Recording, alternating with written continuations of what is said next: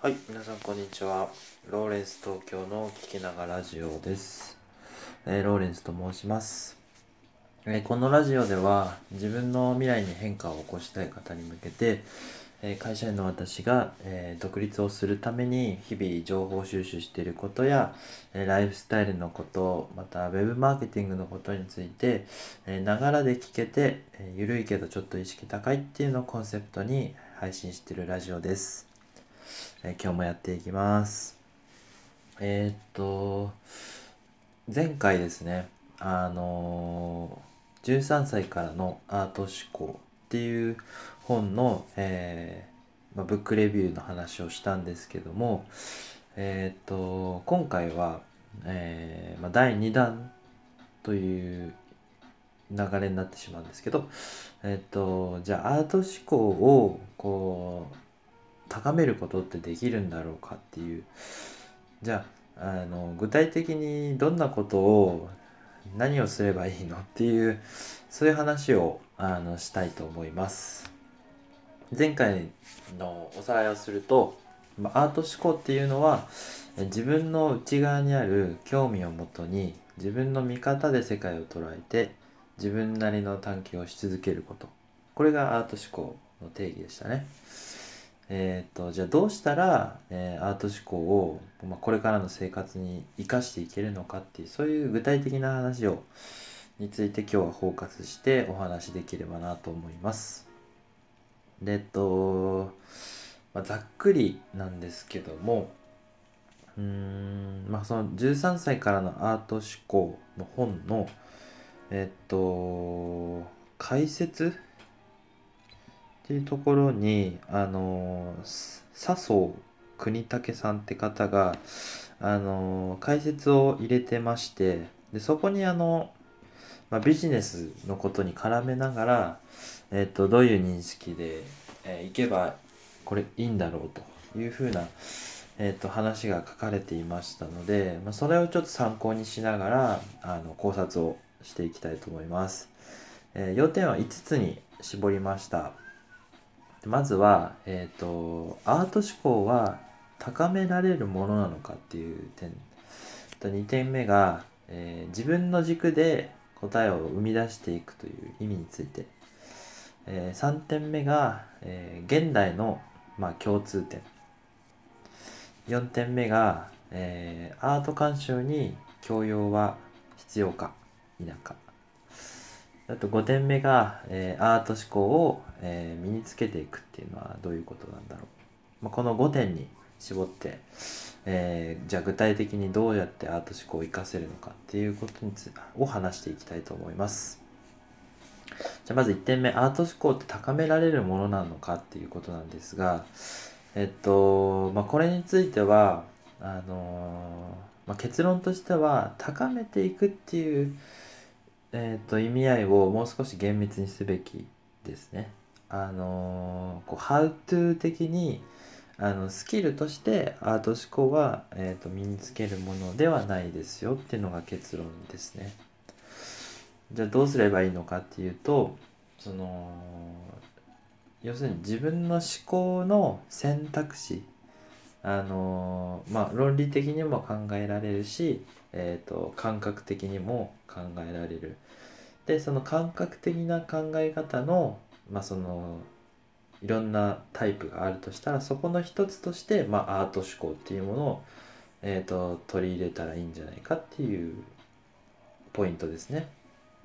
ね、その自分なりの考え方ってこういうふうに思いますって。この感覚的な答えの導き出し方あのっていうものの一つなのであのアート思考がこうレベルどんどん上がっていくってそういう認識ではないんですよね。あの単に、えー、と人それぞれのものっていうあの認識で OK だと思います。え2点目自分の軸で答えを生み出していくと。えっ、とまああの前回の話の続きになるんですが、まあ、VUCA っていう、まあ、変化がものすごく速くて、えー、と正解を出していくのが非常に難しいそういう時代になっているっていうことになるとじゃあどういう答えを生み出していくべきなのかっていう話になると結局あの所詮妄想の類だって言われてたようなものが今その結果的にこう世の中をこうどんどん変えてしまうようなそんなエネルギーが秘められているそんなあの流れが結構ある一部あるようなあのふうに思っていてその例えばただのあの携帯電話だったものがどんどんスマホになってでスマホのアプリケーションがあのからこう物が売れたりしてあのお店で買うような流れからこうネットで物を買うようになるとか最初はもう全然想像にもしなかったものが現実になってでそれが多くをこう世の中をこう全く変えてしまってそういうこともどんどんあり得ると。だから妄想したもん勝ちのようなあのアート思考でどんどんこう挑戦する幅を限定しないでやっていくあのどんどん挑戦していくっていうことが必要なんじゃないのかなっていう話ですね。で3点目、えーとまあ、現代の共通点は、えー、表現をしたもの勝ちという話ですね。えっと、まあ、現代の共通点っていうのは要するにそので情報を、えっとまあ、発信する人受ける人両方いるとは思うんですけどあのことアート思考っていう風な話でいけば、えっともう表現をしたもの勝ちになるだろうと。要するにその何も発信しなければ何も生まれない。っていうそういう世界観なんですよね。あの今日の話で言うと。まあ、だからあの表現をどんどんしていった方があの何か新しい解決策にたどり着けるんじゃないかってそういうお話です。でアート鑑賞に、えー、教養は必要か否かについてなんですけどこれは必要教養は必要ないっていうのが結論ですね。ただ、えーと、この本のその笹生さんの解説で言うと,、えーと、教養があると、えー、まあ、山登りで言うと7合目以降の登りが楽しくなるっていうふうに、まあ、書いてあって、えーと、要はその7合目までは教養は不要とそこまではたどり着くその楽しさがあるから許容なしであのアート思考ができますと。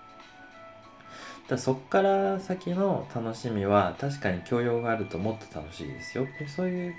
意見ですね。じゃあどうやって、えーとまあ、5番目ですよね。じゃあどうやったらアート思考をこれからの生活に生かすのか具体的な方法。これはえっ、ー、と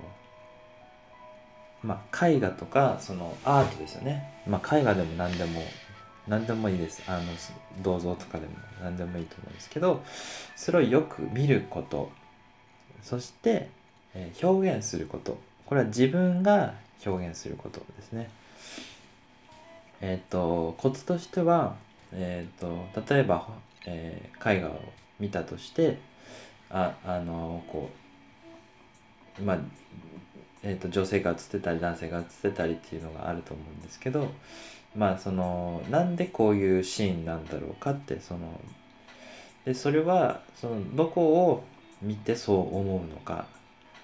でまたそれはなぜそう思うのかっていうのをどんどん深掘りしていって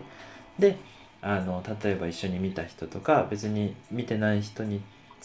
対してあのこの間この絵を見たんだけどこういう風な風絵が描いてあったからあの私はこういうふうに思ったんですよっていうその表現をどんどん自分でしていくそうすることによって自分の中のアート思考の、えーと、探求のねが、えーと、どんどん深まっていくっていうそういうふうに書いてありました。えー、非常に私もあのアート思考ってどうやったら身につけられるんだろうっていうふうに思ったのであの今回のあの身につけるために、まあ、やりやるべきことっていうのを、えーと、お話ししたいなと思って今日取り上げさせていただきました。まあ、ちょっとこういろいろ並べたの話を並べたのでちょっと分かりにくくなってしまわないようにしたいんですけどあのごめんなさいまとまりが悪くえっ、と、まあ、要するに何をすべきかっていうと、まあ、アート作品をよく見てあのこうアウトプットしてそこからどう思ったのか何でそう思ったのかっていうのをこうなんでなんでをこう掘り下げていくってことが、えーと、アート思考を、えー、深めていくそういうあのまあ一つのやり方になると思います。でそこめそこで深めた内容アート思考を例えば、まあ、ビジネスのことだったり、まあ、勉強のことだったりあの家族とのあの、まあ、触れ合いの中であったりその中でいろいろこう試すことができればいいのかなというふうに思います。で今回はこの辺りになります。えー、ローレンス東京の聞きながらラジオでした。それではまた。バイバイ。